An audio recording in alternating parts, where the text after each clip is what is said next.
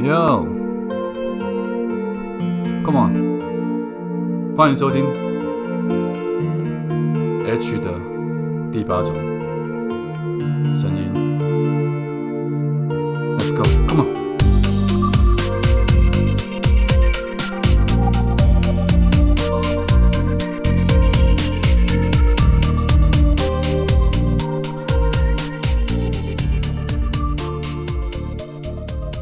Hello，大家好，欢迎大家再度收听 H 的第八种声音。早安、午安、晚安，不管你在哪里，不知道你那边现在是几点？因为时区的不同，所以我各自用不同的时间点跟大家先打个招呼。最近在我当顾问的公司里面，有一些年轻人想要离职了。他工作不到三个月的时间，他大概了解了公司里面的运作模式，以及这个产业该怎么样去操作的一些技巧，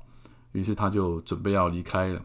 跳到另外一间其实是类似产业的公司，基本上公司内部应该要有签所谓的竞业条款，但是因为这家公司刚创立，所以并没有那么严谨的制度。可是对于年轻人来讲，其实我很难去判断说，一直跳公司、一直换工作，对你来说到底是不是一种好的经验累积。但我必须要很坦诚的一件事情是，我认为换工作、换公司这些都不是坏事情，因为留不住你这个人的公司，基本上就表示这间公司要么就是他福利不好，要么就是他里面的人不够好，要么就是这个老板让人家看不到未来。当然，这个我并不是要批评我现在所待的这间公司哦，因为有些年轻人他的确是待不住。当然，这跟人跟人之间的相处，就是他们两个人的属性合不合，也有一个相当大的一个关系在。所以今天要跟大家讲的，就是工作方面，在职场上，我其实非常鼓励年轻人不要那么斤斤计较薪水，因为在你们年轻的时候，薪水真的不重要，重要的是你到底有学到什么样的事情。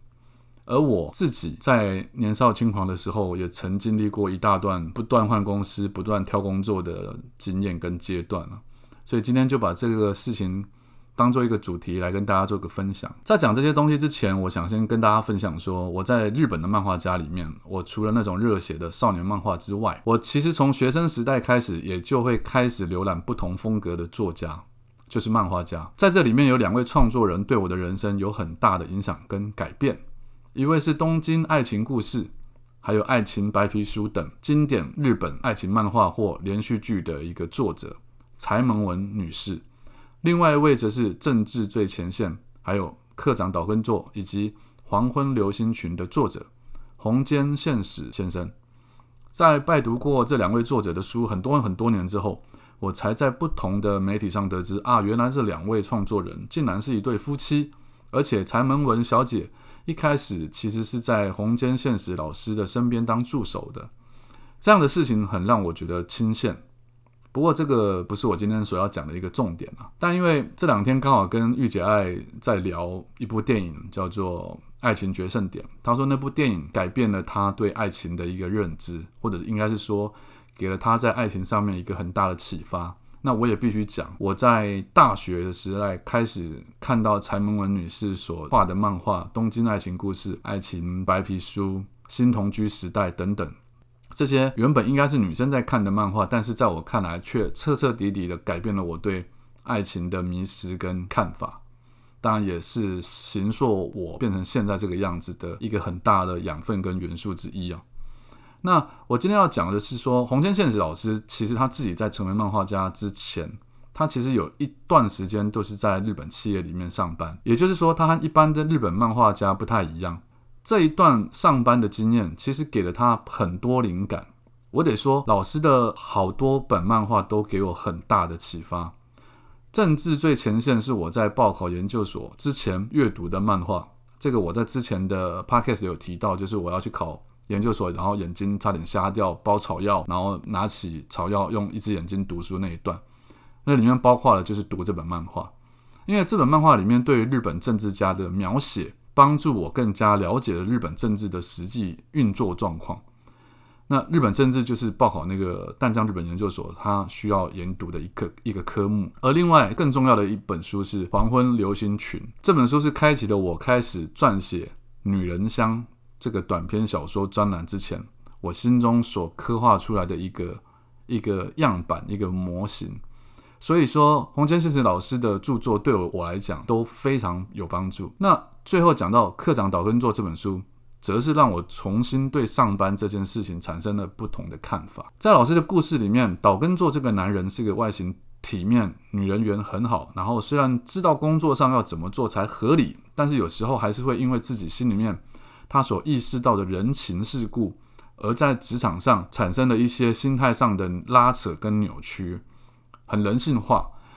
黄金现实老师将自己对于上班族应该有的典范或是理念，都放在了岛根座这个人的身上。虽然不是最完美，但是却很像是实际生活中出现在你身边的人。他不会在上司要离职的时候不停思考说啊自己是不是有机会升迁，他反而会站在公司的立场，一直去演练怎么样的做法才是对公司有利的方式。那这样子的人，上班不求薪水。他的经验就是一步一脚印的累积上来。如今他已经出任的这个出资企业的啊，现在已经不是社长，现在已经是董事长啊。事实上，当然没有出资企业这个企业啦，这是存在漫画里面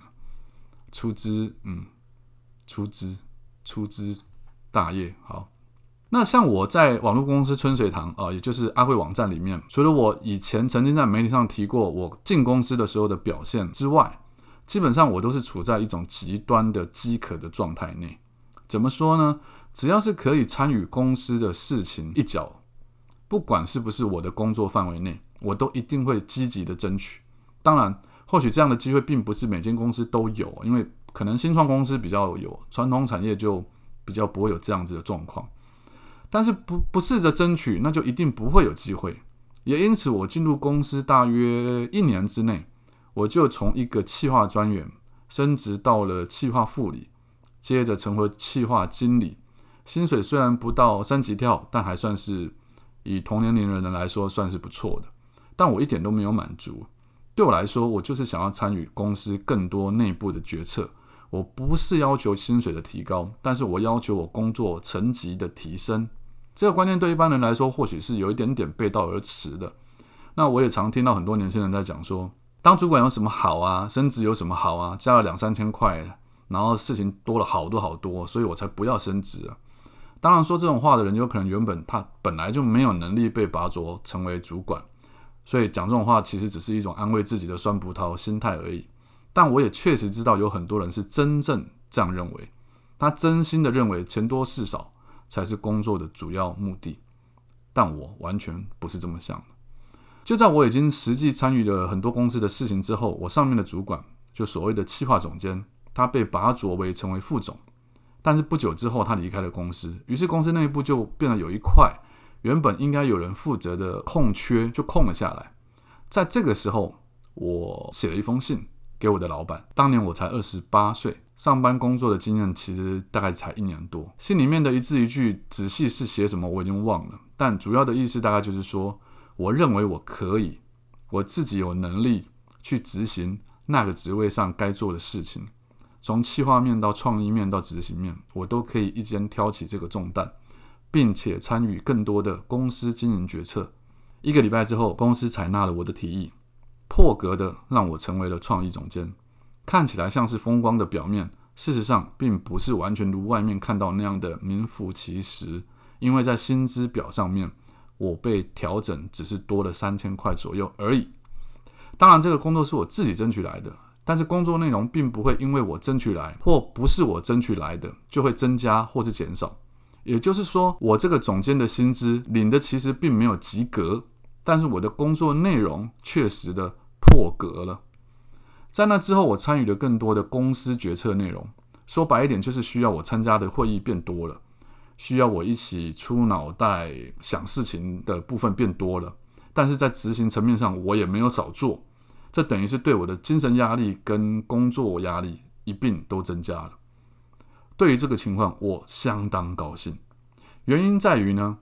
我很清楚的事情是，就算真的给了我那样的薪资，对于我实际的生活来讲，其实不会有多大的帮助。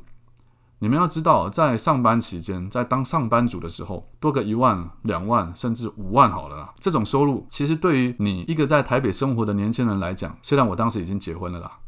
我觉得那就只是让，比如说，呃，吃东西的选择变多了，让交通工具的选择变多了，让你出国度假的地方的选择变多了。然而这些事情在这么年轻的时候，我认为都不是那么重要。重要的在于这些工作内容究竟对于你往后有没有更大的帮助。如果有，你就把自己认为应得但却没有拿到的费用当做是缴学费吧。在学校没有人教你这些事情。在公司里面，透过这样的方式，你可以更直接、真正的学习到阿贵网站的经营模式是比较梦幻、比较理想化的。这一点在我往后的工作里面有着很大的影响。对于品牌、对于企业精神、对于公司文化，我相当重视。我不是那种只会讲口号的文青哦，但或许也是因为我曾经在这样的公司待过，因此我对于企业或是品牌之于社会的责任，也应该或多或少。有他必须肩负的一个使命在，但是第二个我跟随的老板那就很不一样了。如果说第一个老板让我了解如何建立一个知名的品牌、一个创意的品牌，那第二个老板就是真的让我学习到如何用品牌赚钱。我进入到了第二间公司，名字叫做飞行网。这间公司对于一般人来说听过的可能不会太多，但是在那个时代，只要讲到骷髅这个网络音乐的品牌，不管是一般人或是当时的唱片公司。可能都有属于自己对这个品牌解读的印象。在那个数位音乐版权还没有办法非常清楚厘清的年代里面，骷髅的赚钱模式靠的是提供软体服务，借以利用 peer to peer 点对点的传播方式，分享每个人电脑里面的 MP3 音乐。因为游走在法律边缘，所以虽然公司因为这样赚了很多的钱，但是官司没有停过，而且。在我还在这间公司的那几年里面，法律的情势上对公司这方是越来越不利。公司拥有五十万以上会员的这个品牌，为了不想让这些资源浪费掉，老板早在官司判定之前的好几年前就找进来很多人，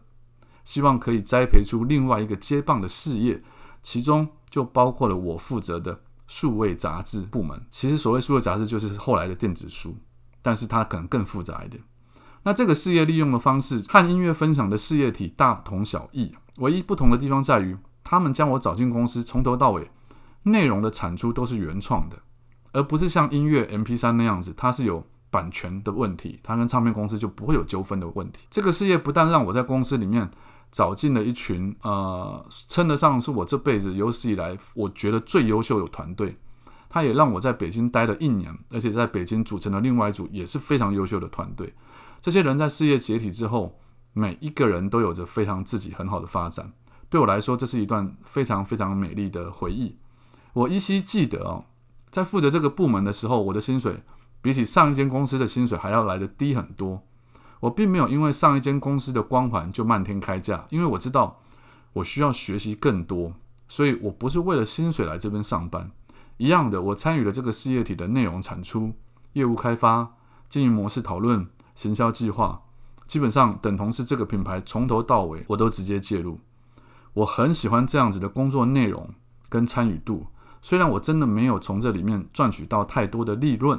但是我心里面就是知道我赚到了更多其他人不知道的事情，而且是越来越多，越来越多。也因为借由这份工作。早在二零零四年，我就到北京开了眼界。我学习到如何筹募资金的做法，我学习到如何建立经营模式，我学习到如何走出台湾谈跨国合作。这一切一切，对于往后我成立公司、创立品牌都有莫大的帮助。而这一切都不是因为我的薪水高，所以才可以拥有，而是因为我不在意我的薪水低，反而才可以得到。我认为这是身为一个主角的非常大的条件。我又要讲到主角了，对，身为一个人生中的主角。不能够在乎学习阶段的薪资，而是要在意工作经验的积累。如果永远都只会学习怎么样去转螺丝钉的话，你永远都不知道将来要如何开设一间工厂。更不要贬低自己说啊，我永远不可能开工厂。不，原因是未来的事情你永远都不知道有什么变化。先把你的能力放进你的身体里面，又有什么不可呢？顺带一提。在我进入第二间公司的时候，在我被派去北京之后，我的年薪早就破了百万。虽然我没有在意薪水，但那那个时候我也不过才三十岁而已。你说你一直在在意那几千块、几千块的多或少，而没有获得更高、更符合你身价的能力，你又怎么样去获得那样子的薪资呢？今天就聊到这边，希望没有让你失望。早安、午安、晚安，我是作家 H，还没有订阅我的，赶快去脸书或 IG 上搜寻我。下次见。